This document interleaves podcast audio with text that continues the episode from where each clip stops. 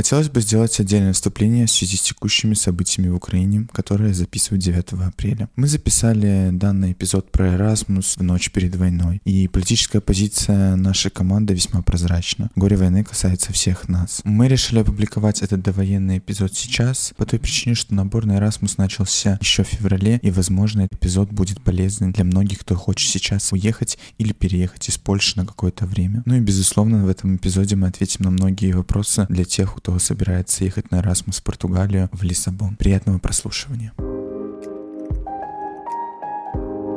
Всем привет! Это подкаст Future Study. В сегодняшнем выпуске мы поговорим о Эрасмусе, о Эрасмусе в Лиссабоне. Меня зовут Элвис, и сегодня у нас в гостях Люба. Всем привет, меня зовут Люба, я являюсь студенткой ВСБ, и не так давно, в прошлом семестре, выезжала на программу Erasmus в Лиссабон. Я тоже когда-то был на Эрасмусе, был первый раз на Эрасмусе э, три года назад, ездил по обмену на учебу, и еще полтора года назад я ездил на Эрасмус стажировку, и тоже в Португалию, в Лиссабон. Мы сегодня будем говорить в целом об Эрасмусе, о программе, делиться своим опытом. Ты расскажешь, как выезд был у тебя во время пандемии именно на учебу. Я ездил во время пандемии только на стажировку. Когда я ездил первый раз на Эрасмус, не было пандемии, и жизнь Эрасмуса выглядела совершенно по-другому в Лиссабоне. Сейчас, наверное, что-то изменилось. В общем, говорим сегодня об этом.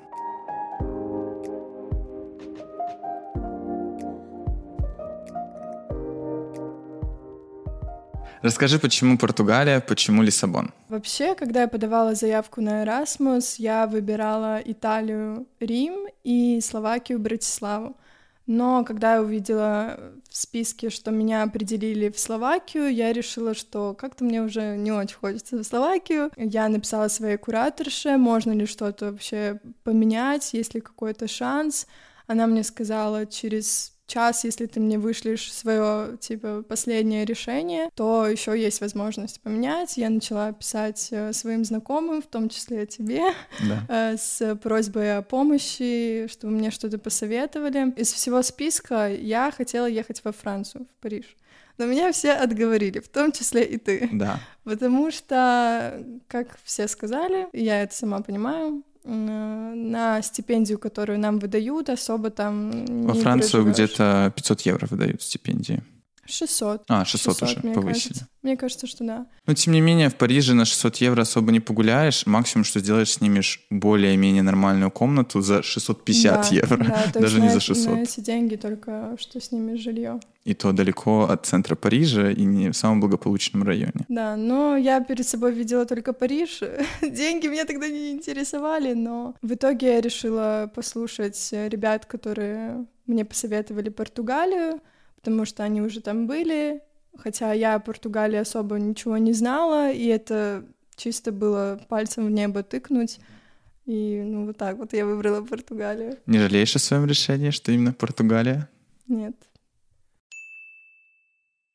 В начале подкаста я бы хотел еще рассказать о самой программе Erasmus. Программа Erasmus — это некоммерческая программа, которая спонсируется Европейским Союзом, с помощью которой студенты, которые обучаются в европейских университетах, могут выехать по обмену на полгода, либо на год, а также могут выехать на стажировки на три месяца, оплачиваемые. Или неоплачиваемые, но тогда со стипендией. Хотя стипендия в любом случае дается, поэтому я тут чуть-чуть замудрил, но вы, наверное, меня поняли, дорогие слушатели. О программе Erasmus вы можете спросить в своем университете. Я учился в ВСБ, Люба учится в ВСБ тоже. А, в университетах ВСБ это выглядит так, что тебе нужно просто обратиться в International Office. В других университетах государственных и частных это выглядит точно так же. Ты ищешь International Office в своем университете, туда пишешь, звонишь, приходишь и узнаешь о программе Erasmus. В университете ВСБ я заметил, что конкурс достаточно простой, по той причине, что очень мало заинтересованных, и очень часто заинтересованы именно иностранные студенты, которые так уже приехали, хотят ехать дальше. Сами поляки, наверное, меньше пользуются этой программой, на мой взгляд, не знаю почему. Может быть, у них и так все хорошо, им ехать никуда не надо. Я бы хотел тоже рассказать, почему я выбрал именно Португалию и Лиссабон. А, первое, на что я ориентировался, когда выбирал страну, куда поехать, это была стоимость проживания в этой стране. Я выбрал первый университет, там есть небольшой город под Лиссабоном Ситубал. Угу. А, вот я выбрал там университет первый, там была еще логистика. Потом в какой-то момент я узнал, что у меня обучение будет на португальском языке, если еду в этот университет в Ситовал. И я понял, что я не готов учиться на португальском. Мне мама говорит, ну выучишь, ты же польский выучил, португальский что же сможешь, ты еще молодой. Я жалею, что я не послушал и не выучил португальский за полгода, потому что я сейчас очень сильно мечтаю выучить э, португальский. И в тот момент я решил, что окей, не буду учиться на португальском языке, на логистике. Э, других университетов нет, где будет логистика на английском языке, поэтому я могу выбрать вообще любую специальность, а потом сдать экзамены в своем университете. Меня ничего не ограничивает в выборе. Я тоже смотрел университеты, и в итоге я очень стрессовал, там оставался последний день, и думал, что сейчас не успею отправить заявку в новый университет, и все, никуда я не попаду. Пролечу, поеду учиться на португальском. Все оказалось на самом деле очень просто, можно было там еще и неделю подождать. Ну, в общем, подал документы, и все, меня приняли, все было в порядке. Вот так вот я попал в Лиссабон, в Португалию в первый раз.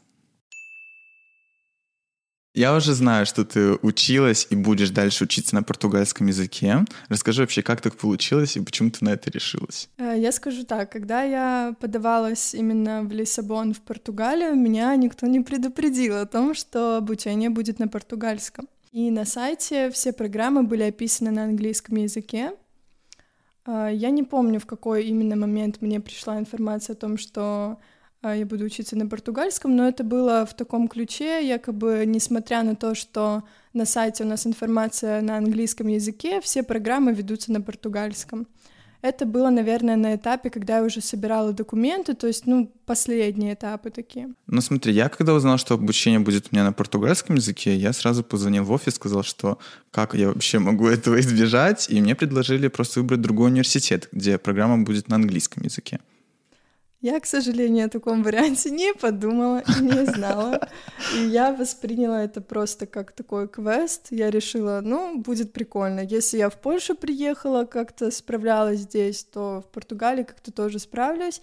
Тем более ребята, которые уже ездили на программу Erasmus, рассказывали мне, что обычно, если обучение на языке, на котором разговаривают в стране, то все равно э, преподаватели обычно помогают, обычно сдача происходит на английском языке, поэтому я как-то не волновалась. Мне кажется, больше волновались люди, которым я об этом рассказывала, потому что всегда были такие вопросы, как ты вообще собралась, как ты решилась на это, а я вообще не решалась, как бы. Я решила, ну, посмотрим, что будет. Ты просто при, при, принял это как, да, как должно. Знаешь, наверное, из-за того, что а, было много моментов, из-за которых я переживала больше а, в плане документов и так далее, э, за это я вот волновалась в самый последний момент. Ну и как все прошло? Ты смогла учиться на португальском или возникли у тебя сложности именно с португальским языком, пониманием, обучением? А, я тебе скажу, что были разные истории. Когда я только пришла в университет, вот мой первый день, я помню просто как сегодня. А, у меня первый предмет был по психологии. А, я захожу в кабинет и пытаюсь э, услышать английскую речь, чтобы понять, что кто-то из Erasmus студентов тоже приехал, что не только португальцы сидят. Я сажусь за парту, э, сижу где-то минут 5-10 и понимаю, что а никто на английском не разговаривает. И я такая думаю, ну прикольно. То есть я еще как бы одна Erasmus студент, получается, в группе. А, но, э, слава богу, все как бы происходило дальше хорошо, потому что учительница э, как-то, не знаю, очень проявляла ко мне внимание и очень так заботливо относилась ко мне. Это вообще моя самая лучшая учительница, мне кажется, которая когда-либо у меня была. Я вот тоже скажу от себя, что преподаватели у нас на Erasmus, у нас хоть обучение было на английском, все равно как бы преподаватели были португальцы, у них был там свой этот прикольный португальский акцент, но все очень лояльные, доброжелательные. Э, мне очень понравилось именно отношение преподавателей. Интересный факт, что эта учительница не разговаривала на английском языке вообще. То есть общение у нас с ней происходило с помощью э, студентов, мне все время кто-то помогал из ребят, то есть постоянно было так, что я говорю на английском что-то ребятам, ребята переводят на португальский и, соответственно, обратно от учительницы. То есть это было достаточно забавно, потому что как бы прямого контакта у нас с ней не было, но все равно, я не знаю, просто как-то энергетически я чувствовала, что очень хороший человек. Ну, действительно, из всех преподавателей она мне помогала больше всего и очень лояльно ко мне относилась, и понимала, что я Erasmus студент, и что я единственный Erasmus студент у нее в группе. Сразу после первого предмета, на котором меня очень тепло приняли, где все мне помогали, я пришла на следующую свою пару, которая была у меня уже с международных отношений. Это была, по-моему, а, международное сотрудничество предмет назывался. А, я пришла, села, снова пыталась услышать английскую речь, чтобы просто с кем-то поговорить и понять, что здесь тоже есть Erasmus студенты в таком же положении, как и я. Но я снова не услышала ни от кого английский язык и немножко так напряглась. Решила спросить у ребят, как они вообще справляются, как э, этот предмет э, обычно проходит, э, могут ли они мне как-то помочь. Во-первых, от ребят я получила такой ответ, что это очень сложный предмет, сдавать его очень сложно, и, к сожалению, мы не можем, типа, тебе переводить, потому что мы сами сидим и слушаем. Я, конечно, это, ну, поняла, думаю, ну, ладно, окей. Э, буду надеяться на то, что преподаватели в университете подготовлены к тому, что приезжают Erasmus студенты, и мне как-то преподаватель поможет. А, приходит преподавательница, я с ней здороваюсь, объясняю свою ситуацию, а, и единственное, что она мне сказала, это, ну, я свои пары провожу на португальском языке, тебе, наверное, будет сложно. Все. Больше мне этот преподаватель не сказал ничего. Я сидела просто, по-моему, полтора или три часа у меня была эта пара, это еще было э, поздно вечером, там что-то до девяти вечера я где-то сидела. Так одиноко себя, я не знаю, никогда, наверное, не чувствовала, потому что только в тот момент я поняла, насколько далеко я нахожусь от дома и насколько чужой я себя чувствую, потому что никого, кто бы меня понял, как будто рядом просто не оказалось. И вот тогда было сложно. И в конечном итоге я решила поменять этот предмет.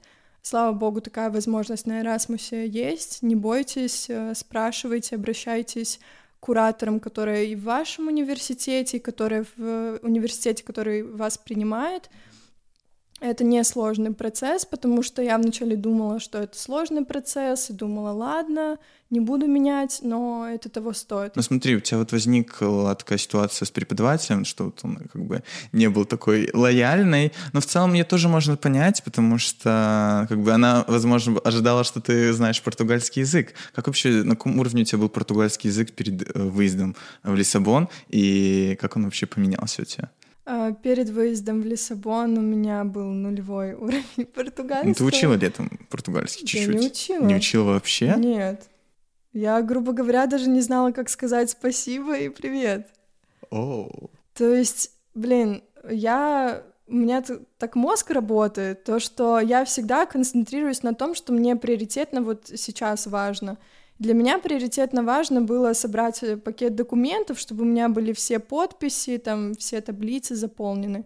Про обучение я думала, ну, как бы в последний момент. Я, мне кажется, на каком-то этапе просто немножко забыла об этом, потому что настолько была погружена вот в эти вопросы с документами. Я напоминаю, что я учился в целом на английском языке, и мне не надо было учить португальский перед выездом, но английский язык я на тот момент знал неплохо, прошел все-таки собеседование, сдал экзамен, но, тем не менее, я взял пару занятий у своего репетитора, помогли эти вот занятия перед самим выездом, потому что я чуть нервничал, справлюсь ли я с обучением на английском или нет. Я португальский язык вообще боялся учить, даже не, пробу не пробовал. А ты поехала вот с нулевым уровнем, спустя полгода какой у тебя был вот результат? Ну, вообще сейчас, вот буквально на днях я получила сертификат знания португальского языка на уровень А1. Угу. Не знаю, насколько можно этим гордиться, но, наверное, А сертификат можно. откуда, от кого? Сертификат из университета. У нас в университете проходил курс португальского языка, и, насколько я помню, он был обязательный. То есть нам засчитывались пункты за это, и мне нужно было сдать именно экзамен по этому э, предмету. То есть он шел как э, предмет в твоем семестре. Это не что-то отдельное. А, и, честно говоря, португальский язык был мой самый любимый предмет. потому что, в принципе, языки я люблю учить, и потому что, наверное, это был единственный предмет, который преподавался на английском, вот, поэтому мне, мне понравилось. Мне кажется, что причина, почему я не боялась а, ехать учиться на португальском, это потому что я очень много сил вложила в изучение польского языка перед тем, как ехать в Польшу.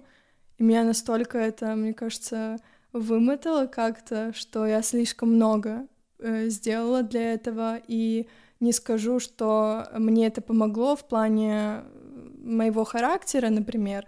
Э, несмотря на то, что я польский язык знала хорошо, я все равно очень боялась говорить на нем, где-то, ну, наверное, первый год, может, полтора, у меня просто жуткий страх был.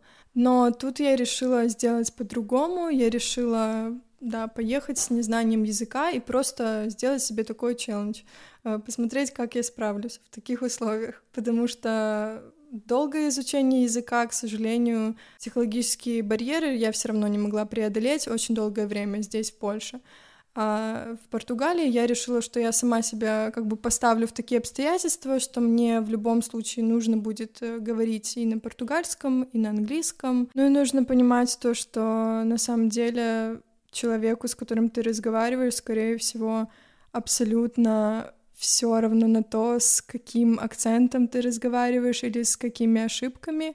Э, если человек заинтересован вообще не с тобой, то никаких проблем не будет. Я думаю, в Португалии в этом плане вообще проще с психологическим давлением. Там вообще людям на все, всем все равно, живи как хочешь, главное, меня не трогай. В Польше, конечно же, ощущается иногда такое, типа, предвзятое отношение, если у тебя есть акцент. Ну, смотря на каком языке, мне кажется. Хотя, с другой стороны, я знаю, что в Португалии э, те, кто слышит э, португаль... бразильский, португальский, сразу тоже такую галочку там в голове все ставят. Я, честно говоря, не знаю, как они к этому относятся, но то, что они вот, да, различают бразильский, португальский от э, обычного португальского, это да. Они прям различают, да, я вспомнил. И я даже помню ситуации, в которых где-то были такие насмешки а над бразильским и португальским. Да, потому что они различаются там и в интонации, и в каких-то местоимениях. Произношение, да. Произношение, да. Ты говорила о своем первом впечатлении, когда ты впервые ощутила себя одинокой, в далекой стране.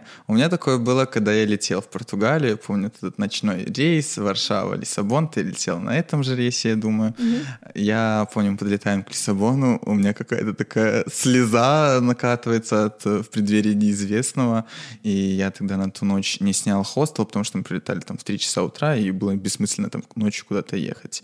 Я оставался в аэропорту, я помню, когда прилетел в этот аэропорт, и у меня была вообще ассоциация Западной Европы, что там везде одни беженцы в аэропорту, все спят там на улицах, в палатках, а в аэропорту просто была ситуация другая, там в Португалии с беженцами все спокойно, там на улицах живут только бомжи, но тем не менее, ну их достаточно не, ну, ну, их так, среднее, среднее количество. Смотря куда зайти, куда завернуть. Да. И в аэропорту просто люди как бы в ожидании своих утренних рейсов спали там на полу где-то, кто как мог. Ну, типа Европа, все нормально, чисто. А я так испугался, я думаю, куда я прилетел? Я же вообще не хотел прилетать в какой-то там Лос-Анджелес. Как я здесь оказался? Зачем? Почему я принял это решение? Ну, я вот тогда вот испугался, и у меня было такое вот ощущение, что я прям далеко-далеко от дома. Но у тебя это состояние было вот, ты говоришь, когда ты прилетел, это был первый твой день, и сколько оно продлилось, когда это... Оно продлилось до 8 утра, когда я сел в метро, поехал там в свой хостел, оставил свой чемодан в аэропорту, выхожу на этой станции, кстати, Ал- а, Алмада, где ты жила. Ну и пару часов, получается, у меня продлился такой вот страх, какое-то непринятие. А потом, как вышел из метро, солнечная Португалия, утро, 8 утра, прекрасно. Потому что я хочу сказать то, что у меня это состояние, мне кажется, продлилось дольше, первые две недели ходила и немножко пыталась как бы приспособиться, потому что когда я приехала, мне казалось, что все другое. Вот вообще нет ничего похожего на то, где я раньше жила, кого я раньше видела в плане и люди другие, и сама конструкция города, эти узкие улочки. Я постоянно терялась, э, и не знаю, и сам климат другой. Долгий период мне, мне понадобился, чтобы так приспособиться к тому, где я нахожусь.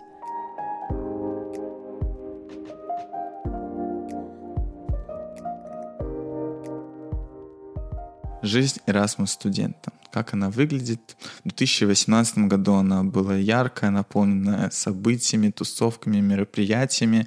Когда я был второй раз, я уже был на стажировке, работал в организации ECN, а, Erasmus Student Network. Правильно аббревиатуру прочитал? Да, правильно. В целом эта организация занимается тем, что устраивает студенческие ивенты, в целом помогает Erasmus студентам адаптироваться. И, в общем, у них деятельность направлена на помощь Erasmus студентам. Я попал в эту организацию специально, чтобы быть частью всяких то мероприятий, ивентов, чтобы поездить, что-то посмотреть. К сожалению, поехал в конце 2020 года, когда был тотальный карантин в Португалии. Каждые там две недели обновлялись правила, и, в общем, все мероприятия у нас были либо онлайн, либо были отменены. Как вообще жизнь Erasmus студентов выглядит сейчас? Я скажу, что сейчас, несмотря на пандемию, очень много мероприятий проводится. Это различные тусовки, выходы куда-то, это серфинг, это походы, это поездки в разные города. А, но скажу, что не на много из этих мероприятий я попала именно в Erasmus комьюнити. Э, мы скорее старались э, сами найти что-то и вот своей компанией, своими людьми э, ездить. Ну и плюс я как-то не особо там по барам, по клубам ходила. Так получилось, что мы вообще первый раз в клубе побывали за, наверное, пять дней до отъезда из Лиссабона. Мы первый раз побывали в клубе там. Я никогда не был в Лиссабоне в клубе. Ну вот, значит, небольшая проблема. Ну, я хотел бы попасть, но, к сожалению, тогда это было невозможно. Есть также много других развлечений. Я помню, играл в футбол с ребятами с Erasmus. У нас была там своя группа на WhatsApp. Собиралась на каждую игру по 30, по 35 человек. Мы там делились на 4 команды, устраивали маленькие турниры. А, и в целом, как комьюнити, мне все ребята очень нравились. Открытые, добрые. Там больше, чем с 20 разных стран мы были. Я представитель Беларуси, самый настоящий. Ну, в общем, было очень классно. А, я в основном проводила свое время на танцах э, в студии танцев в Лиссабоне. А, это причина, почему я особо не тусовалась, не была в барах, клубах.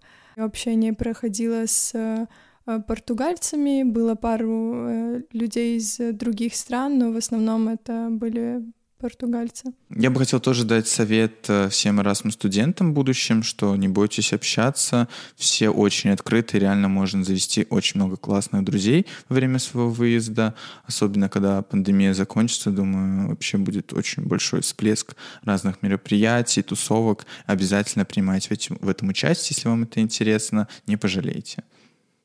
Мне было неинтересно, но я жалею.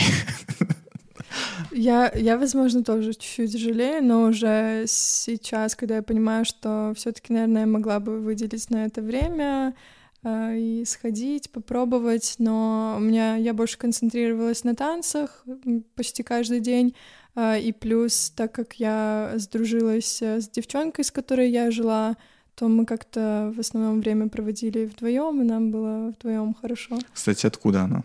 Она из Калининграда из mm. России. И учится в Польше? Учится в Польше, в Варшаве на архитектуре. Там они в Лиссабоне учились в архитектурном университете, за городом он находится. Время учиться, время работать, время жить. А иногда время выехать на Erasmus в новую страну за новыми возможностями и опытом. Спонсором нашего подкаста являются университеты ВСБ.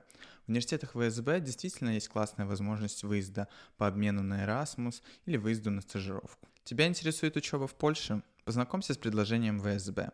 Больше 200 разных направлений, и ты обязательно найдешь что-то для себя. За бесплатной помощью в поступлении вы можете обратиться к нам. Подробнее о бесплатном пакете по ссылке в описании. Хотелось бы еще поговорить о путешествиях во время Эрасмуса. А, многие студенты Эрасмус путешествуют э, в соседние страны или просто по Португалии. Тебе удалось куда-нибудь поехать? А, да, мы съездили в Порто, это больше на севере Португалии, и также съездили в Квартейру, это юг Португалии, недалеко от Альгарвы, где такие каньоны красивые, если знаешь. Ну, я, наверное, видел на фотографиях. Вообще, моей мечтой до сих пор является съездить на Азорские острова. К сожалению, мне не удалось, хотя возможность была. Билеты очень дешевые, около там 15, можно за 15 евро, за 10 евро найти. Хотел бы обозначить, что Азорские острова находятся в двух часах от Лиссабона, то есть достаточно далеко, но принадлежат они Португалии. И билеты туда стоят э, реально очень дешево. Да, но съездить мне туда не удалось, потому что я понимала, что передвигаться на островах а, удобнее на машине, у меня такой возможности не было, и я все ждала как-то подходящего момента, и так получилось, что а, какие-то знакомые, которые мне предложили съездить на Азорские острова, у меня а, появились уже там под самый конец моего пребывания, но я все же надеюсь, что я исполню эту мечту.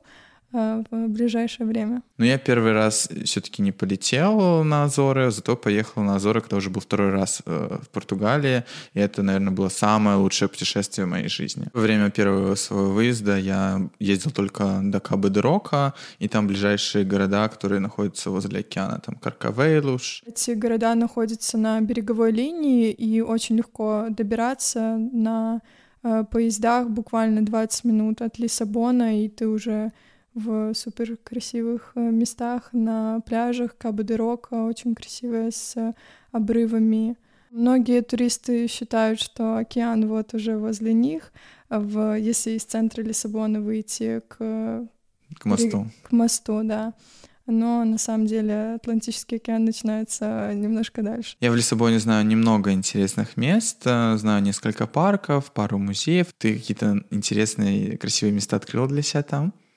А, я скажу, что мы нашли для себя пару наших любимых районов. Это район Сантуш, который находится а, если отъехать от Каиш-де-Содры. Каиш-де-Сорда — это окончательная станция метро. Да, Каиш находится недалеко от моста. Сантуш, получается, еще ближе к мосту 25 а, апреля. Очень прикольный район, потому что там очень много классных заведений, и кафе, и ресторанов, и вообще такая тусовочная жизнь там происходит. Э, и насколько я слышала, там э, такое скопление русскоязычного комьюнити появилось именно в этом районе. Португалия может влюбить в себя своей природой, солнцем, но меня влюбила именно ментальность португальцев. Мне она очень понравилась, я бы хотела жить в таком сообществе. Для меня это просто идеальная ментальность, которую можно было бы найти. Я с тобой абсолютно согласна, потому что, мне кажется, люди, а именно португальцы, вообще стоит отметить, что там очень много смешанных, то есть э, португальцы, бразильцы. И ангольцы. Ангольцы очень много. А, Индусы. Да. Китайцы. Их очень много в этих магазинах. Чайна шоп. Вот просто люди, если вы помните ларьки из 2008 года, э, где-нибудь на остановке просто с всякой фигней. Зато все найти можно. Этот бизнес вымер. Он просто мертвый в наших странах. Но я когда первый раз приехал в Португалию и понял, что он там, во-первых, популярен, во-вторых, реально люди туда ходят, что-то ищут и покупают, я был в шоке. Вообще-то мы там утюг купили. Ну, правда, еле работал, но да, можно утюг за 10 евро купить. Но вот э, люди — это именно то, почему мне хочется вернуться в эту страну, и то, чем она меня зацепила, наверное, больше всего. Что еще меня влюбило в этой ментальности, что я почувствовал, что отсутствует какая-то такая прям ярко выраженная социальная гонка, кто там чего, у кого что круче. Мне это очень понравилось, что я не ощущал вот этой вот э, нагрузки со стороны социума. Я слышала о том, что э, в Португалии ты особо не поймешь, э, глядя на людей, кто сколько зарабатывает, потому что у них нету просто в культуре, чтобы показывать это в плане какой-то своей одежды или ну просто по внешнему виду ты это никогда не поймешь. Такое вот я слышала, что они как бы не понтуются. Да, и есть очень популярная фотография в интернете, где президент Португалии стоит в очереди в Пинкодотце в маске. Ну, там были же очереди, ограничения э, по количеству человек в магазине. Вот он спокойно стоял со всеми, чтобы купить все там продукты какие-то. И на улицах можно заметить, что у людей нет какой-то там яркой одежды в плане брендов. Все одеваются, что хотят, и всем все равно. Иногда, конечно, чернокожие ребята с Анголы там в Гуччи, Луи Виттон, крутые сумки, но это уже больше свойственно их культуре, а не самим португальцам. Я еще заметила, что португальцы очень доброжелательные и заботливые. Если тебе нужна какая-то помощь, они всегда помогут. Иногда они даже могут просто заметить, что тебе что-то нужно или тебя что-то тревожит, и сами предложить свою помощь. А, так, например, у нас была соседка а, в, кварти... в доме, в котором мы жили, и она нам постоянно помогала, несмотря на то, что она не знала английский язык, мы постоянно поддерживали контакт, она нам помогала чинить просто все, что только можно. А что касается каких-то дружеских взаимоотношений, то я была очень удивлена тем, что а, если ты с человеком, с португальцем общался, вот буквально это была ваша вторая встреча, а, я получаю в ответ там в конце нашей встречи такую фразу «напиши, когда будешь дома, что у тебя все хорошо», Э, или там напиши, когда сдашь экзамен, что у тебя все нормально. И меня это, честно говоря, немножко поражало, потому что у меня все-таки как-то в моем понимании, в моем менталитете, возможно, есть такое, что нужно э, перейти какую-то определенную границу, чтобы быть в таких близких взаимоотношениях, а там люди ко всем очень заботливо. Насчет людей, действительно, там все очень разнокультурные. Сами вот португальцы, если мы говорим за Лиссабон, живут так ближе к центру, а чем дальше от центра Лиссабона, тем население более приезжее. Ну, в основном там за самых таких крайних районах Лиссабона проживает чернокожее население Португалии. Это в основном выходцы из Анголы. А в Ангола когда-то было колонизировано Португалией, поэтому ангольцам сегодня очень легко доехать до Португалии. Они и так разговаривают на португальском языке, им там, без проблем выдают гражданство. А, не знаю, насколько это проблематично, я не эксперт, но мне кажется, очень там все спокойно. Ближе к центру такие прям португальцы живут или экспаты, или там Erasmus студенты, туристы. Э, очень часто рассказываю всем ситуацию, которую заметил на улице. Э, идет, значит, такая прям мама сита ангольская, такая весь с сумками, такой какой-то штукой, черная женщина, и идет э, вот так вот пересекается с ней, я прям вижу, что такая прям женщина с старенькая из Украины, типа что идет напротив него совершенно другой человек из совершенно другого мира, они просто так вот прошли. И для меня это было настолько круто, что люди вообще не смотрят друг на друга, всем все равно. Ты ощущаешь такую свободу, что никто тебя не оценивает глазами, ты вот идешь самостоятельно и думаешь там о своем. Да, но я хочу сказать то, что когда мы только приехали в Лиссабон, в первой неделе мне было достаточно непривычно, именно потому что на нас все смотрели. А, но насколько я слышала и насколько я понимаю, а, почему это происходило. Это потому что если они видят э, девушек э, из славянских стран каких-то или девушек со светлой кожей, которые там, я не знаю, э, как-то более ухожены, чем кто-то другой, то они сразу как-то смотрят на тебя, оборачиваются, и с нами происходило такое постоянно. Первое время мне было очень некомфортно, потому что я буквально проходила, и нас проводили вот так вот взглядом, могли что-то там э, сказать еще. Сказать, типа там след? Да, да, ага. да, но это были комплименты всегда, но мне было очень так, типа, ну, некомфортно, как будто я по красной дорожке какой-то иду.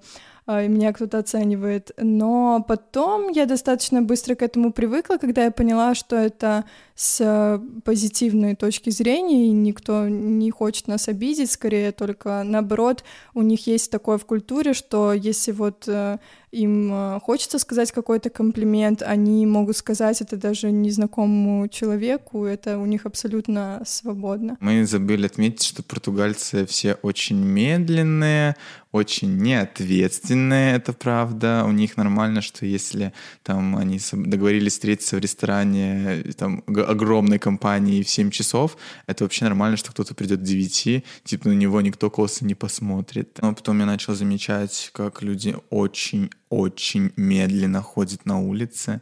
Меня это прям капец раздражало. И я думаю, блин, интересно, как себя здесь вообще ощущают люди, которые приезжают там из какой-нибудь Москвы, где там просто летают. Хотя бы у нас тут в Польше, в Гданьске весьма все так спокойно, но шустрее. Там прям очень медленно. Это нормально, что они могут э, на кассе пообщаться с продавцом, просто встать и начать общаться. Или продавец, у него там смена, он выйдет, покурит или ответит на телефонный звонок.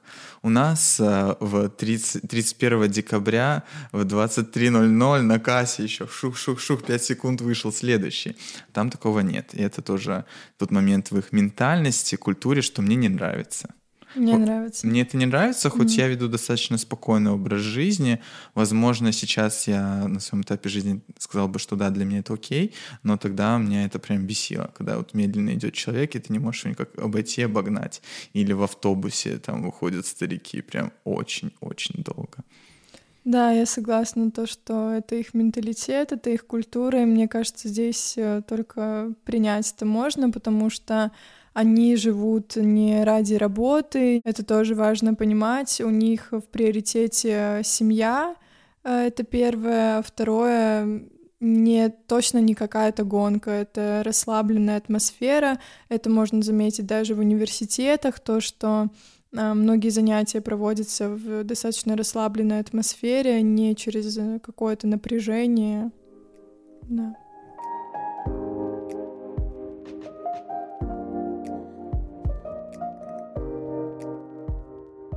Все-таки наш подкаст о Эрасмусе в Лиссабоне, о учебе э, на Эрасмусе.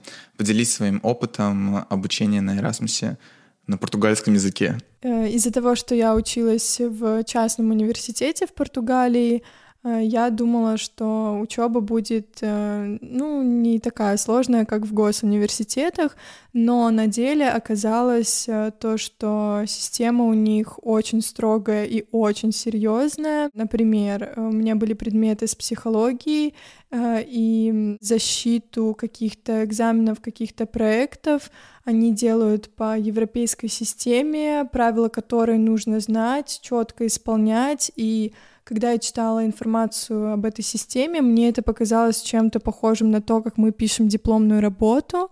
То есть также они издают свои проекты просто семестральные в течение всего обучения. Это что касается психологии. А что касается международных отношений, тоже э, мне показалось обучение сложнее, э, не только потому, что оно было на португальском языке, сама система, количество экзаменов э, реально было сложно. Все экзамены мы сдавали, мы Erasmus студенты сдавали на английском языке, нам это позволяли. На парах я пыталась что-то понять, но было сложно, поэтому всегда у меня были какие-то ребята, которые мне помогали, то есть выглядело это примерно так, что мы сидим за одной партой, они мне на ушко что-то шепчут э, на английском языке. А некоторые преподаватели высылали материалы на английском языке. Через какое-то время я начала примерно улавливать суть, э, о чем говорят португальцы. Угу. Очень мало, но я старалась. Ну, я, кстати, не изучая португальский язык, со временем тоже что-то там уже понимал, то есть как-то воспринимался на слух язык. Угу. Ну, португальский язык, э, в принципе, такой, мне кажется, лично мне показалось, что это сбор очень многих языков. Uh-huh. Изначально мне показалось, что он не похож ни на какой язык, а потом, когда я стала изучать, я поняла, что тут немножко из испанского, тут немножко из английского, тут немножко э, вообще с французского. А, и это такая сборная... Ну, как и любой язык, группа языков, там есть какие-то схожие свойства, а, и вот эти итальянский, испанский, португальский, они вообще очень похожи. Но я прям вообще хочу выучить португальский язык. Хоть и испанский более востребован в мире, мне прям тянет вот выучить португальский и к пенс... на пенсию поехать на Азорские острова. Ой, это кайф, супер идея. Хотелось бы чуть-чуть сориентировать э, будущих студентов Erasmus, то, что в целом э, экзамены не такие уж и сложные.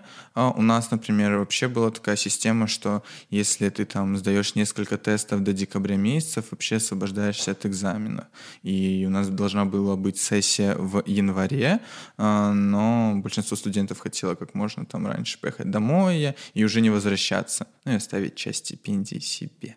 Поэтому многие предметы надо было сдавать прям сразу там с первых месяцев обучения. Ты сдаешь несколько тестов и в целом освобождаешься от сессии. А, я пару предметов сдал, только по двум предметам у меня как бы был не зачет, и, как оказалось, в итоге у меня было очень много пунктов. Я мог вообще не возвращаться в Лиссабон, вообще сохранить, во-первых, деньги, время, нервы. Но я думал, что все, сейчас я все экзамены не сдам, меня заберут стипендию, и я вообще окажусь в полной э, заднице. По итогу было все окей, я все равно не сдал все предметы, я сдал только один из двух, который мне оставалось, но вот этот вот свободный месяц жизни в январе в Лиссабоне для меня, наверное, был лучший месяц за весь Erasmus. Было солнце, было тепло, у меня было сравнение сравнение э, с Белоруссией, с Польшей, потому что я ездил тогда на две недели домой на рождественские вот эти все праздники с семьей, и по возвращению прям такой свежий воздух, и я был реально рад, что я там.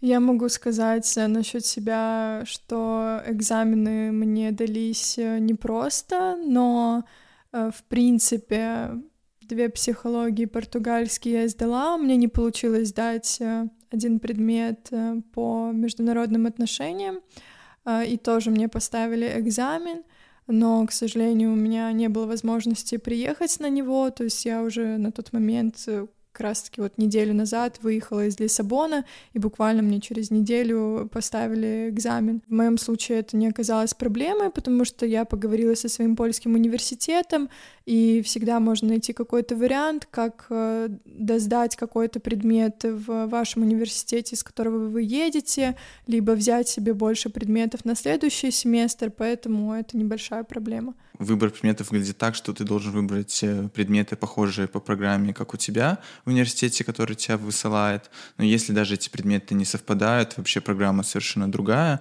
ты можешь вернуться в свой э, университет и досдать э, эти все предметы на следующем семестре, или же сразу досдать во время сессии со всеми. Просто тебе нужно будет самому научиться. В моем случае сам португальский университет дал нам такую возможность, как выбор двух предметов с двух разных факультетов. То есть, кроме своего факультета, я могла выбрать еще с других. А, и так получилось то, что у меня был только один предмет с моего факультета с международных отношений, а, и два предмета с психологии, которые мне более интересно, и португальский язык. То есть, по сути, у меня больше упор был на психологию. Такое тоже возможно и я ничего в Польше потом досдавать не буду, просто такую как бы возможность э, дает сам университет португальский. Ну еще круто ехать тем, у кого программа вообще совпадает идеально, а, им вообще не нужно ничего не досдавать, париться, они просто поехали, отучились в другом месте, вернулись, продолжают свое обучение в своем вузе. Также могу немного рассказать про то, как э, проходит обучение в государственном университете в Португалии, потому что девчонки, с которыми я жила, учились э, как раз в государственном государственном университете на архитектурном факультете.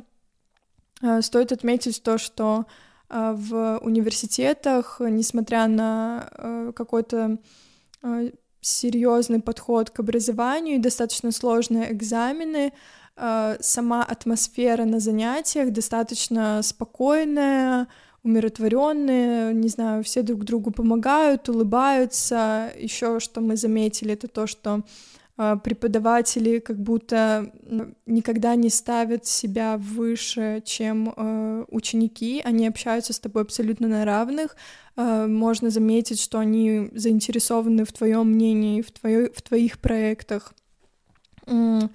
Также, например, на факультете архитектуры девчонки часто выезжали в какие-то места, uh-huh. а именно на какие-то выставки. Они часто выходили в город, рисовали прямо в, гор- в городе. У нас, кстати, занятия были с, э, с предмета э, закона Европейского Союза, а, проходили в парке постоянно. Было очень классно, была хорошая погода очень часто, и там прямо сидели в кружке общались. И тоже преподаватель старался, чтобы мы были заинтересованы в диалоге. Это вообще супер атмосфера, и, честно, меня это прям удивляло. Открытая атмосфера, свободная, а, также я знаю, что девчонки выезжали в другой город, в том числе и я, в течение семестра, просто чтобы а, просмотреть какой-то объект, какой-то город. Это было связано с их учебой, то есть у них прям поездки в другие города, которые в дальнейшем будут связаны с их проектами. Uh-huh. Они прям ходят, рассматривают, слушают каких-то людей приглашенных. Э, Еще одна интересная история, которую я услышала от девчонок, с которыми я жила. Э, это в первый день э, универа было. Они пришли домой и рассказывают мне, что у них им в столовке разливали пиво. У меня такое было тоже в первый день, когда у нас был такой интеграционный день, первый день в университете. Помню, у меня даже есть, наверное, удаленный влог. А, я помню, у нас тот день наступает, мы там в актовом зале посмотрели пару видео, с нами пообщались. Я выхожу в фойе, там везде такой стоит прям мощный запах пива, все пьют пиво, вино в этих пластиковых стаканах. Я такой... Это что, университет? Это просто блядство и разврат вокруг. как такое возможно? А у них типа такое вообще толерантное отношение к алкоголю. Да, для них это что-то абсолютно обычное, ежедневное, но самое интересное оказалось то, что это было не только в первый день, и оказывается, у них абсолютно в открытом доступе в столовке э, продавали пиво. У них даже были какие-то карточки или купоны на то, чтобы можно было собирать какие-то скидки на кружку пива. И, насколько я слышала, преподаватели, ученики спокойно себе так отдыхают, у них это нормально. Честно, лично я не, этого не очень понимаю, потому что я в таком состоянии не смогла бы учиться. Но, Но мне кажется, это другая культура э, вообще восприятия mm-hmm. алкоголя, потому что когда я вот 18 лет был в Лиссабоне и увидел, что типа как они на первый день учителя и все студенты там типа бухают в фойе, я прям вообще, ну, я был не то что удивлен, я был даже в какой-то степени зол, куда я вообще попал. А только из-за того, что у меня просто другая культура. Конечно, я вообще, как бы, у меня нет никакой злости, и я примерно понимаю, почему так происходит. В плане, я думаю, что у них такая культура, что все как бы в открытом доступе, и, возможно, если с точки зрения там психологии рассматривать, то это именно причина, по которой эм, с этим э, нету проблем, скажем mm-hmm. так. То есть э, из-за того, что людям не запрещают этого. Да. А, ну, вот. В целом тут даже ходит, ну как бы алкоголь нигде не запрещен, да, но тут как бы могли бы сказать, что в каком месте они его употребляют. И тут опять-таки же вообще культура употребления чего-то. Э, и у них она совершенно другая. Вот это спокойно посидеть, выпить вина, на балкончике погреться на солнце. У нас же, конечно, культура выпивания совершенно другая. Да. Э, также можно сказать про то, что у них есть э, вот это вот обеденное время, когда они, э, они в плане португальцы уходят там на обеденный перерыв куда-то или даже домой, выпивают бокал вина, себе кушают, иногда ложатся спать, то есть для них это просто вот такая традиция, они так живут, и у них это абсолютно нормально. В целом мы говорим сегодня об Эрасмусе в Лиссабоне, поэтому поговорим о безопасности в Лиссабоне. Португалия по рейтингам, по разным статьям является достаточно безопасной страной, но я бы все-таки отделял столицу от всей страны. Ну и, наверное, Порто тоже как достаточно большой город. В Лиссабоне есть очень много безопасных районов, но есть районы, в которых я считаю, что небезопасно, и у нескольких моих знакомых реально случались инциденты. Я с тобой соглашусь, потому что даже мы, пребывая на Эрасмусе сталкивались э, с таким, что заходили в какой-то район, видели каких-то подозрительных людей, которые нас э, очень пугали, и мы буквально шли вот так вот э, за руку и думали о том, как бы поскорее оттуда выйти. Вспомнил историю, как как-то гулял с этой подругой, которая рассказывала русской из Каркавейлуша по Лиссабону, и она была настолько запугана вообще заходить в какие-то незнакомые улицы, и я вообще был удивлен, типа, я тут каждый день вообще прихожу, типа, чего бояться, и какой-то страх у местного населения э, есть. Я сам знаю истории, когда были ограбления на улицах в Лиссабоне, у моих знакомых из Польши, э, это было еще с применением ножа, запугиванием, там отжимали телефоны, кошельки, в общем, такой какой-то страх у меня до сих пор даже остался. Это далеко не везде. У меня это было... Я с таким сталкивалась только тогда, когда мы заходили случайно на какие-то отдаленные, нелюдные районы Лиссабона. В принципе, там нормально. Инциденты, которые происходили у моих знакомых, они все были в одном районе. И эта территория когда-то была весьма криминальной, там продавали наркотики, были какие-то конфликты. Сейчас ситуация вроде бы уже изменилась на 2022 год, но это интересно по твоему experience у. Как ты вообще ощущаешь себя в Лиссабоне? Безопасно, небезопасно? Первое время я себя ощущала небезопасно, просто потому что мне было непривычно видеть людей из разных стран. Но потом я достаточно быстро привыкла, когда я поняла, что э, особо мне никто плохого ничего сделать не хочет. Конечно, ситуации были разные, но если говорить про ситуации, когда я чувствовала себя небезопасно, а, и на то были причины. Такое случалось буквально три раза за все мое пребывание. О полицейских и безопасности. А, у меня был контакт с полицией в Лиссабоне, когда я был второй раз. Ситуация началась, раскрутилась а, в магазине, когда я был без маски, я прикрывал нос и рот вот так. Кстати, там насчет... Что? Я хотела добавить то, что эм, когда мы только приехали в Португалию, первое, что мы вообще заметили, это то, как они относятся к масочному режиму. Это просто реально не сравнится, мне кажется, ни с какой страной. Я тоже хотела об этом сказать, потому что там прям маска — это обязательно. Там ты не повыпендриваешься, не поспоришь, вообще Они никак. как будто приросли просто уже к этой маске, потому, что э, в первые дни мы ехали в общественном транспорте, и я была в маске, но опустила ее с носа, то есть вот так вот она была у меня надета, а, и я просто слышу, что кто-то кричит.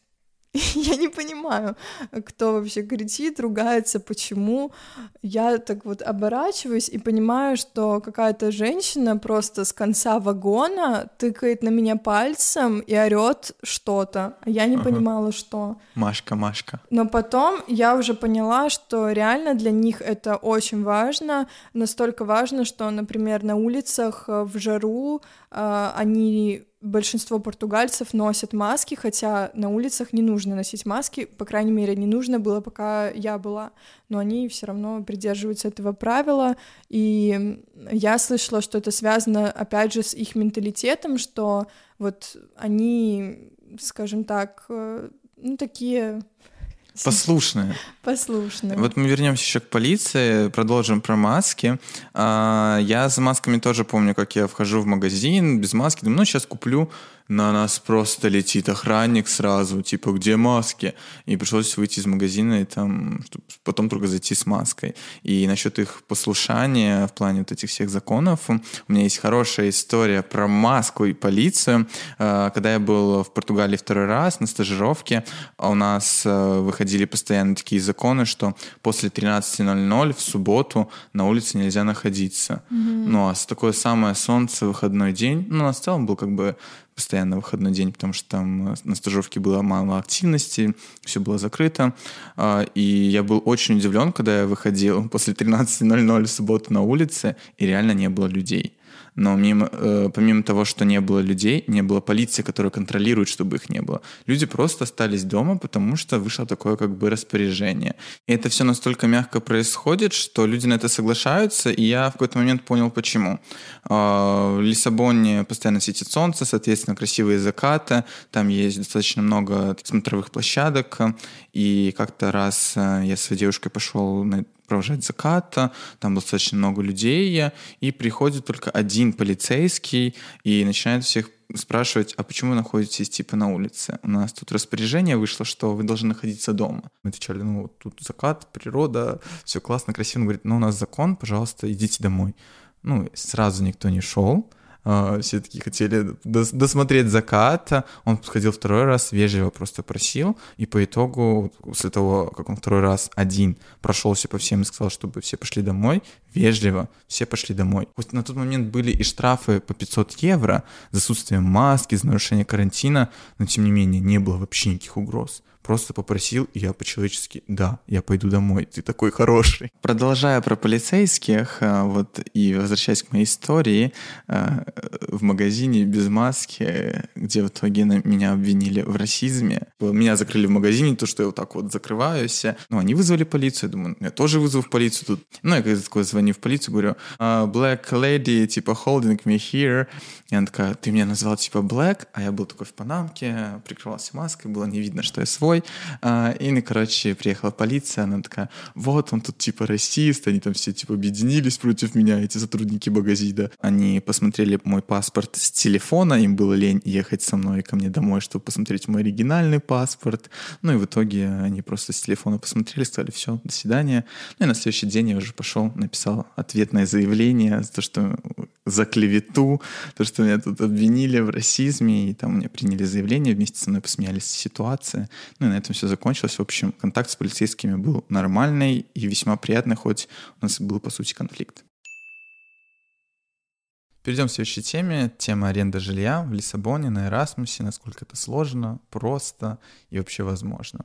Я скажу сразу свой такой, свой такой экспертный вброс, потому что я ездил в Лиссабон два раза. Первый раз, когда я поехал, я жил два дня в хостеле. Эти два дня я искал себе комнату, смотрел много очень разных вариантов, звонил, писал, использовал свой опыт с первого курса в Польше, потому что сюда я тоже э, приехал э, в хостел на несколько дней и потом уже нашел себе комнату. И заранее я пытался что-то найти, позвонить, там, платить депозит, но вообще не, невозможно было, надо реально приходить и смотреть. Я был в хостеле первую ночь с 15 э, людьми в комнате, и это меня очень сильно замотивировало на утро рано проснуться и начать искать.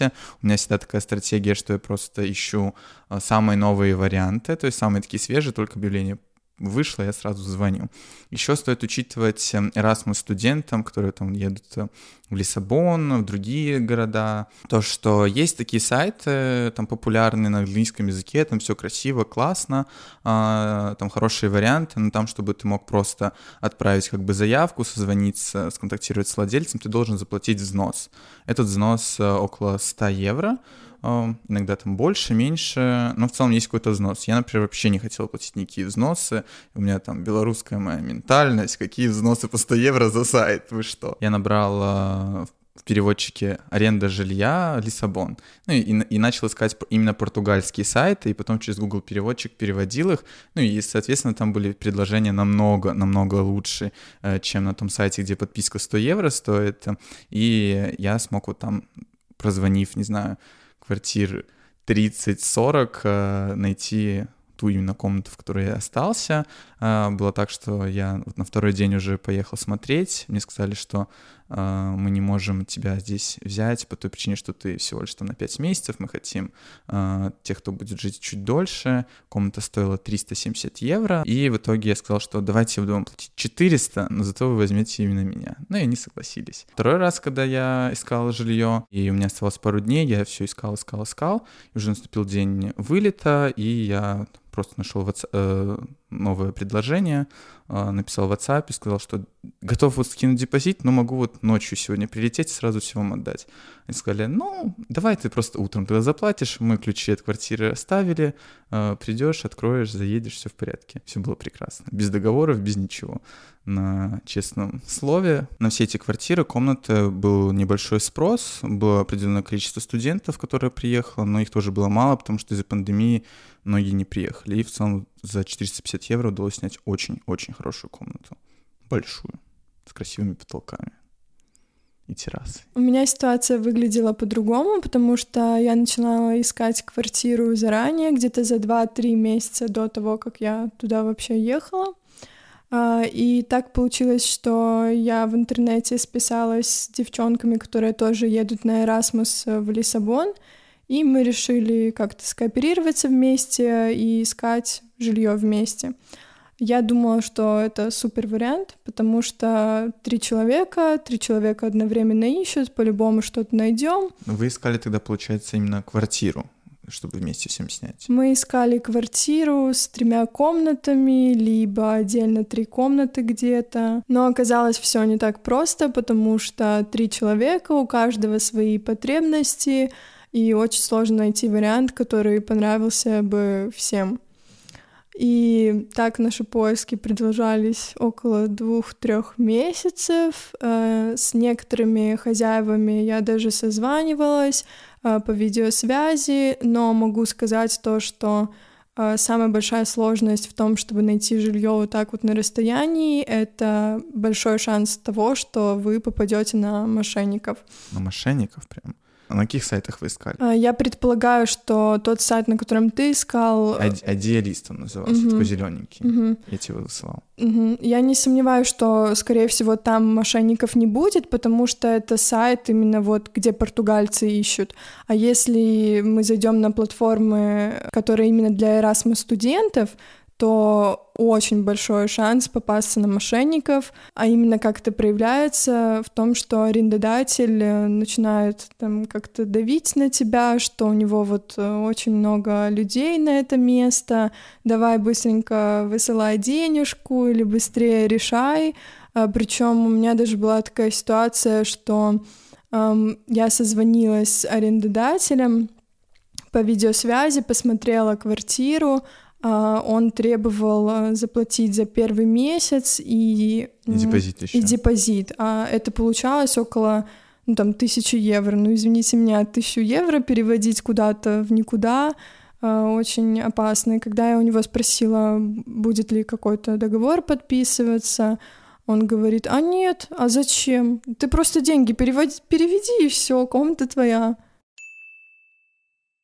Но нужно понимать то, что если ты решаешь снимать комнату один, то, скорее всего, это будет комната в квартире, где 5, 7, иногда да. 10 человек. Поэтому все-таки э, плюсы какие-то вот так скооперироваться и искать что-то вместе, они есть.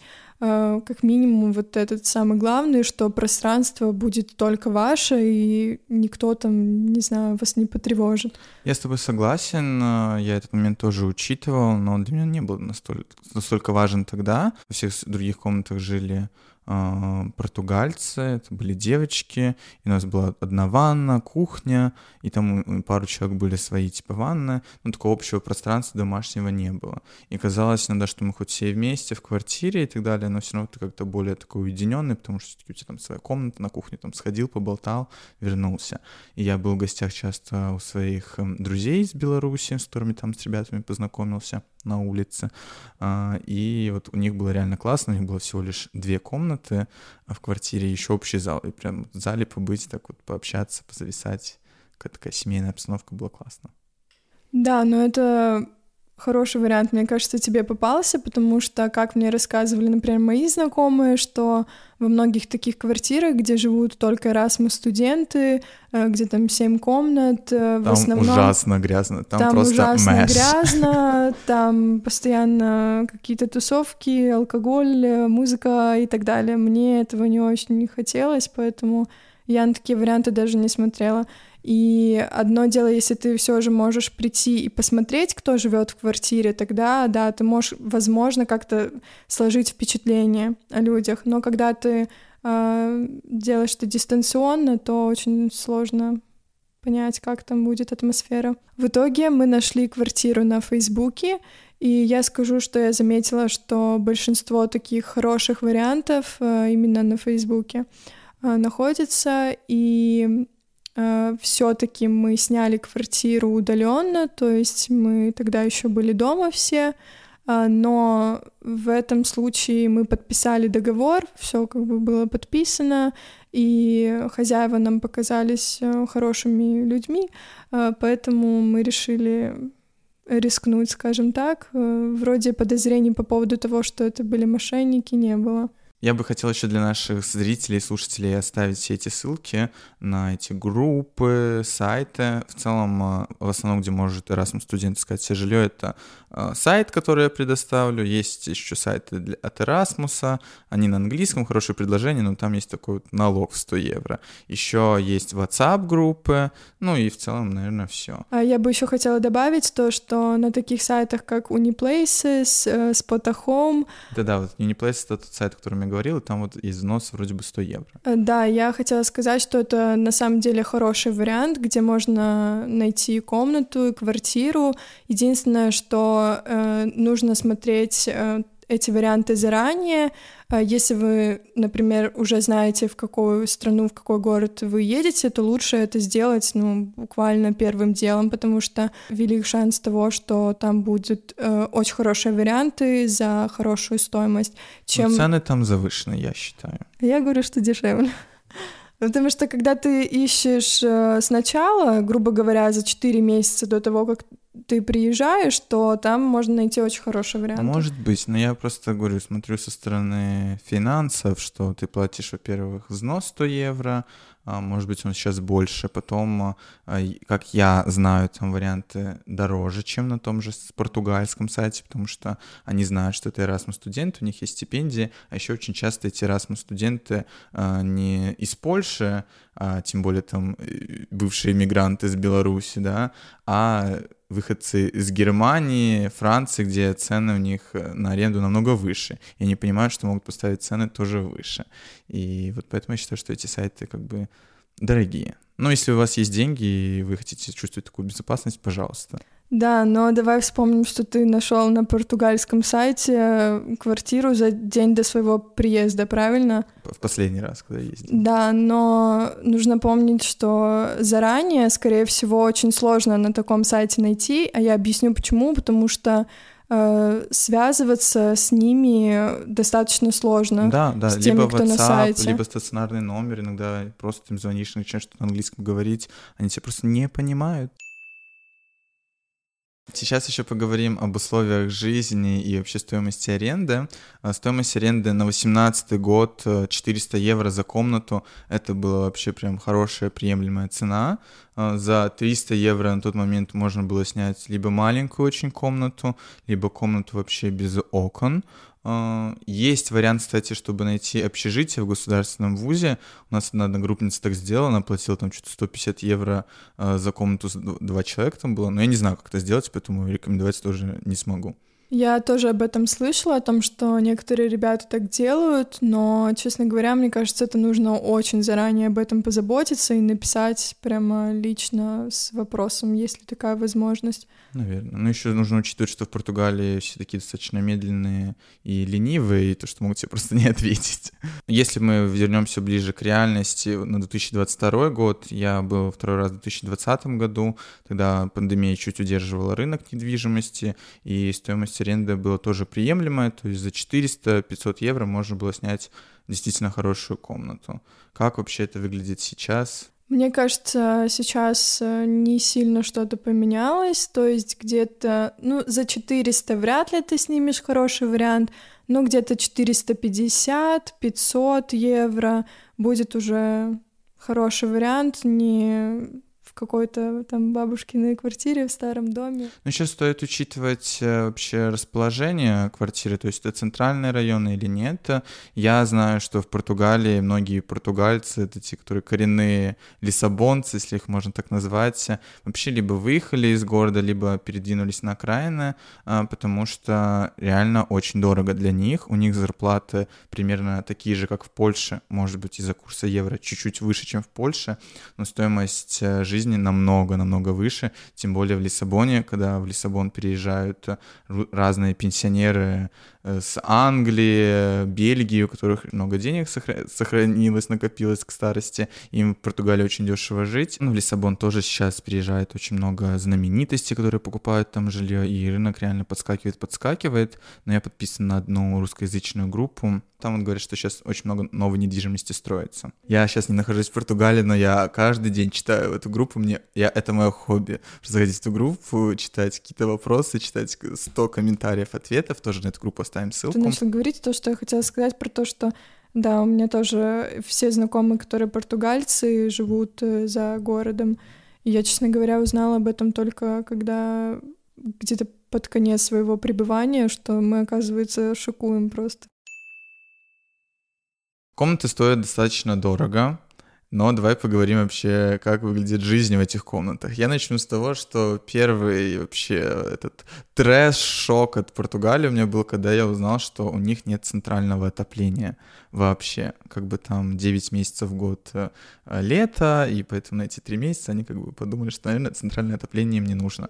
Хоть вся страна страдает от этого. Два раза, когда я жил в Португалии, я не покупал обогреватель, им не пользовался, потому что был уверен, что проводка будет перенагружена и пробки будет выбивать. Мы обогреватель все-таки решили купить, потому что, честно говоря, у нас в квартире было жутко холодно, то есть настолько холодно, что в один день я просто э, сидела одна в квартире, девчонки были в университете, а у меня тогда было онлайн-обучение, по-моему, какое-то время, и у меня просто началась какая-то истерика э, просто из-за того, что я не понимала, как можно жить в таких условиях. Люба, у меня это было вот просто каждый день. Я просыпался, я думаю, как это возможно? Что за третья страна мира? Как я, я не могу встать с кровати, очень холодно.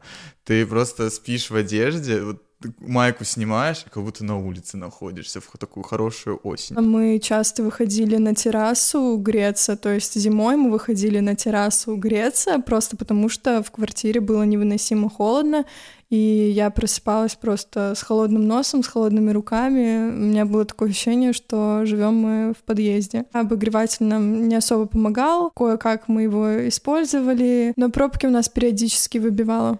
Второй раз, когда ездил, Единственное, почему мне хотелось как-то вернуться в Польшу, потому что здесь в квартирах тепло. Но стоит отметить то, что в новых апартаментах такой проблемы нет, насколько я слышала, то есть у них обогрев есть. Я слышал, что новые дома тоже строят уже с нормальным отоплением, потому что от этого страдает не только сам человек, но и сама недвижимость. Очень много плесени на одежде, на стенах, и при выезде уже из самой комнаты перед улетом я заметил, сколько вещей у меня заплесневело, в которых я там из шкафа не доставал. Ты говоришь, плесневели вещи, но вот стены, например, у вас в нормальном состоянии Ну, там где-то в уголке оно что-то там почернело, знаешь, или нас... над окном. И я такой, ну ладно. У нас нифига не в уголке и не над окном, у нас просто, ну, по всему периметру стены просто чернели, и с каждым днем было все хуже и и приходилось э, мыть постоянно. Ну, каждые две недели мы вымывали эти стены. Вот мы... такой вот вам Эрасмус за границей со стипендией. Мы на это не подписывались за это. Ну, я все равно каждый раз вот э, при этом холоде, каком-нибудь там ноябре, выходил на улицу, было 18 градусов, и я был просто счастлив от того, что есть солнце, 18 градусов, я могу быть там в Лиссабоне, получать этот опыт, и просто верил в то, что я еще вернусь в Лиссабон, но тогда уже буду жить с отоплением. Перейдем к следующему насущему моменту для каждого человека. Это питание и продукты. Продуктовые магазины самые популярные в Португалии это Lidl и Pinka Doce. Очень забавно, что в Польше они такие же. Это Бедронка и Lidl. Владелец Pinka Doce и владелец Бедронки. Один и тот же холдинг, корпорация. Э, не знаю, мне больше нравилось ходить в Pinka Doce, потому что мне просто было там как-то более интереснее, потому что в Лидле понятные для меня продукты, плюс Lidl был достаточно далеко от нашего дома, а в Пингодосе мы всегда находили что-то интересненькое, новенькое попробовать. Цены на продукты, я считаю, достаточно приемлемые для Европы, для Португалии. Э, мне, честно говоря, было комфортно. Хоть первый раз, когда я приехал, я зашел в магазин, все в евро, я переводил сразу на белорусский рубль, думал, так, все, я, наверное, буду питаться тем мясом, которое нарастил в Беларуси, ходя на турники, потому что реально показалось очень дорого. А потом как-то привыкаешь, и для тебя уже это норма. Рыба по хорошей цене. Если бы не курс евро, ну, в отношении там к белорусскому рублю или а, к польскому злотому, то вообще было бы даже и дешево.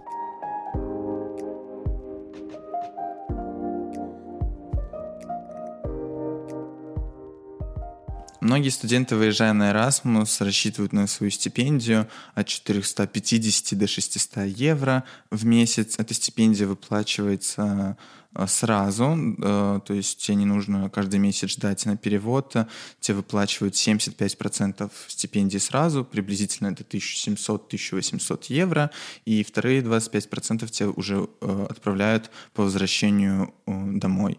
То есть, когда ты возвращаешься уже там в польский университет, подтверждаешь свое прибытие, тебе спустя там неделю-две придет вторая часть стипендии. Стипендия Erasmus действительно классная штука, которая доступна всем, вне зависимости от того, есть у тебя карта поляка, какой ты национальности, откуда ты она тебе доступна только по той причине, что ты сдал экзамен, прошел рекрутацию.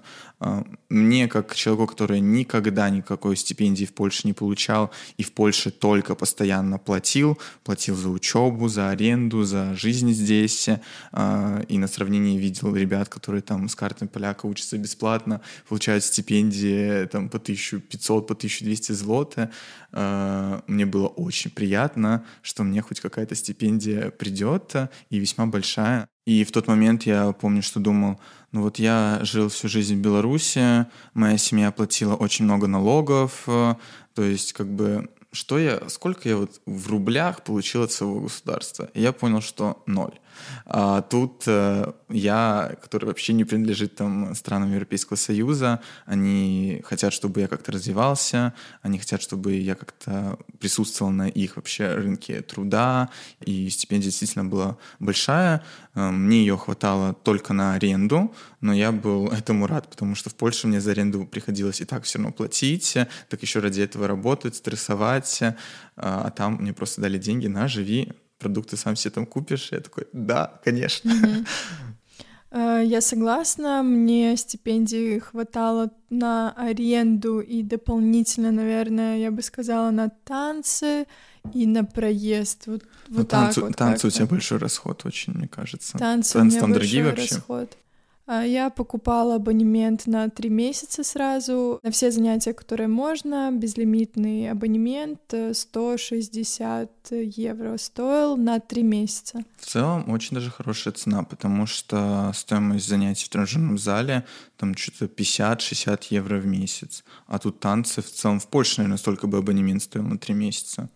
Э, я думаю, даже дороже в каких-то местах. Мне на все хватало денег, э, если там есть поддержка от родителей перед выездом, ты там что-то заработал, чтобы у тебя просто были деньги на продукты, этого реально хватает. И если у тебя реально нет возможности там подработать перед выездом или у тебя нет поддержки от родителей, можно просто э, снимать что-то дешевле, например, жить вдвоем с кем-то в комнате и платить за комнату там 200 евро, ну и в целом там у тебя еще будет 3 300-250 евро точно оставаться именно на еду. Вот проезд, э, там стоимость транспорта меня там очень удивила. Сколько она сейчас составляет? 2 евро стоит проезд в Когда автобусе, я был, в метро. Было евро 90. Mm. И я помню, считал, что вот мне съездить до универа и обратно на автобусе стоит 4 э, евро. Это жесть. Поэтому выгодно взять проездной, если вы едете туда на долгий срок. Нужно понимать также, что это другая страна, и некоторые системы работают по-другому, как, например, чтобы купить проездной, вам нужно заполнить огромную анкету, отстоять в огромной очереди, а, чтобы просто оформить себе эту карточку. И, как мы уже упоминали, что достаточно медленно некоторые процессы, многие в Португалии mm-hmm. происходят. Э, то же самое с тем, чтобы сделать э, проездной. Ну, у меня проездной вообще я получил достаточно легко. Нам надо было заполнить небольшую анкету в университете, э, при этом иметь фотографию, получить справку с университета и потом там на ту станцию Маркеш де Пампалла пойти, отстоять в очереди там где-то полчаса, подать все документы и спустя неделю прийти уже за самой карточкой. Меня постоянно знакомые там спрашивали, как ты это сделал, я вообще не знаю, как это делать, помоги мне сходить со мной. Я говорю, что да, все просто, спокойно. И наличие проездного реально классно, потому что он стоит там 50 евро в месяц, зато безлимитно ездишь. Не-не-не, 30 евро стоит э, даже для студентов 20 евро стоит на территории Лиссабона. Если это за Лиссабоном, а это считается береговая линия, угу. то 30 евро. Я помню, платил что-то 40 с чем-то, там под 50 у меня было. 40 э, я платила, потому что у меня не было документа из университета на тот момент, угу. когда я брала э, проездной. Я брала обычный, не студенческий, но за 40 евро это у вас Лиссабон и части, которые ну, окраины, это, да, например, прилегают до моря съездить к океану. Да. Пару стран. Да. Угу. Ну, не знаю, евро. может быть, я путаюсь в ценах, но я помню, что я платил где-то под 50. Возможно, я ошибаюсь. Выезжая на Erasmus, многие думают о визах. Я говорю о студентах, которые выезжают из стран постсоветского пространства. А, все задаются вопросом, нужна ли мне там португальская, норвежская, итальянская виза. Вообще, что мне надо? По законам Европейского Союза, имея шенген-визу, вы можете выезжать э, в любые страны шенген-зоны. Но есть там один такой момент, что на протяжении трех месяцев вы можете пребывать в какой-то стране, а затем вы должны ее покинуть, то есть не дольше трех месяцев. А, лично, когда я выезжал на Erasmus, у меня была эта проблема, я звонил в посольство португальское, думал делать португальскую визу, но потом пришел к тому, что, наверное, мне это все не нужно, а, я поеду просто с польской шенген-визой. И это оказалось правильным решением для меня и очень и многих других людей. У меня есть знакомые из университета ФСБ, которые ехали на Erasmus, они делали себе отдельно норвежскую визу, там итальянскую визу. Но Erasmus, он вообще сам на сколько? На полгода официально, да, пока ты не решишь его продлить, как ты это сделала. Не все едут домой на праздники рождественские, чтобы подаваться еще на одну визу, если ты там решил остаться дольше. Поэтому самый оптимальный вариант — это сделать обычную шенген-визу на год польскую и поехать с ней. У многих возникают опасения, что вдруг с ними там что случится, случится, а, но я бы хотел эти все опасения развеять по той причине, что, во-первых, твое перемещение по территории Евросоюза не так сильно контролируется. Ты не так важен вообще в целом а, а, в Европе, чтобы наблюдать за твоим перемещением, поэтому никто не будет знать, когда ты приехал и когда ты улетишь. Могу сказать, что, как я вот, например, думал, ну, в университете там не отмечают, что я был на занятиях или не был, но университету тоже вообще все равно. И когда я я поехал на свой Erasmus, я звонил в, Португ... Э, в польское посольство в Португалии, говорил им о ситуации, вот есть такие законы Европейского Союза, что я не могу находиться здесь больше трех месяцев, что мне делать? Сказали, мы обязательно примем ваше заявление и вам перезвоним. Я позвонил им спустя две недели, они, о, расскажите еще раз, я там новый, другой сотрудник, ну и в итоге они ничего не перезвонили, им было все равно. И у меня, когда я рассказывал в этом подкасте, что у меня были контакты с полицией не раз, Португалии, и никто из них мою визу никогда не открывал и не смотрел вообще, на каком основании там нахожусь. Только удивлялись, что это за такой паспорт интересный, белорусский. В аэропорту точно так же никто твою визу не проверяет, максимум, что ты можешь в аэропорту вообще по водительскому удостоверению использовать как ID. Поэтому моей личной рекомендацией было бы вообще не париться насчет этой визы, ехать с шенген э, своей, никто за тобой не будет следить, и даже если там, э, когда-то у тебя будет контакт с полицией, они не будут этого проверять, потому что этим занимается не полиция, а миграционная служба, проверяет вообще э, наличие визы, а факт того, что ты пойдешь в миграционную службу по каким-то там причинам, очень маловероятен, а два, у меня была история знакомой, которая очень сильно прям запарилась и писала заявление в Португалии в СЭФ, это миграционная служба, и ей, по сути, просто не ответили, потому что им все равно, на мой взгляд. А, но многие, кто опасаются, они делают все там норвежские, итальянские визы. Можете делать, мой совет просто забить, вряд ли с вами что случится, а даже если что случится, всегда можно э, на дурачка упасть. А, я не знал. А многие вообще едут, об этом не знают и не думают, и не парятся.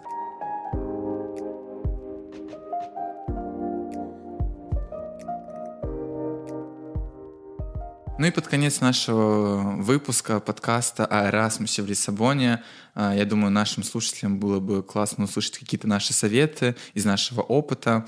Давай, Люба, ты первая поделишься своими советами. Я бы посоветовала лишний раз не бояться написать своим координаторам, кураторам из э, вашего университета, из университета, в который вы едете, если у вас есть какие-то вопросы, потому что я не раз сталкивалась с ситуацией, что я ждала от какой-то ответ э, в течение недели, в течение месяца, и потом просто понимала, что а, мой mail не дошел, кто-то его не получил, он где-то потерялся в спаме, поэтому не бойтесь. Э, Будьте просто настойчивее, потому что это ваша проблема, и никто кроме вас ее не решит. Поэтому да. нужно писать, звонить несколько раз, пока вы не решите свою проблему. Когда я хотел подаваться на Erasmus, мои знакомые вокруг говорили, что «Ой, да тебе нужно иметь средний балл там э, очень высокий, все оценки пятерки, э, не попадешь ты на программу, надо все типа пятерки. Но стоит пойти в International Office и узнать все вопросы у сотрудника из International Office, который занимается этой программой, нежели слушать каких-то знакомых людей вокруг, там, нас в подкасте. Реально, идите в свой университет, узнавайте э, актуальную информацию, потому что информация тоже меняется, обновляется. Важно просто пойти и узнать. Не во всех университетах даже нужно сдавать тест и проходить собеседование. Я слышала от знакомых, что в некоторых университетах э, ты просто подаешь заявку, да. и по среднему баллу идет конкурс, наверное. Во всех университетах по-разному. Где-то вообще без конкурса просто говоришь, хочу поехать туда, тебе говорят, окей, у нас партнеров много, едь. Да, главное использовать эту возможность, не бояться, потому что, мне кажется, это супер опыт э, жить в другой стране, еще и переехать, попробовать э, еще в другой стране пожить. И это такой пробный период э, жизни еще где-то. Тебя никто не заставляет там оставаться, у тебя есть ответственные за тебя и за твое пребывание люди, и ты просто приспосабливаешься, пробуешь себя. Я бы еще посоветовала заранее смотреть билеты на самолет, потому что цены будут намного дешевле, и то же самое я могу сказать про поиск жилья от себя лично э, лучше заранее это делать. У меня вот история была другая, другой опыт, и успешный, и положительный, поэтому тут какой, какой опыт да. вам ближе, на да. то и ориентируйтесь. Мы со сплошной любовью, да, у Любы фамилия сплошная, поэтому она получается сплошная любовь. Э, рекомендуем вам пользоваться этой программой, выезжать, не бояться, потому что за этим реально стоит что-то новое и интересное. Люба, большое тебе спасибо, что пришла к нам на подкаст. Спасибо вам, что пригласили. С удовольствием пригласим тебя еще раз к нам на подкаст. Удачного тебе полета в Лиссабон, чтобы у тебя был хороший Erasmus, чтобы было поменьше карантинов, было побольше активностей, и чтобы твоя там новая жизнь в Лиссабоне была яркая и впечатляющая. Спасибо.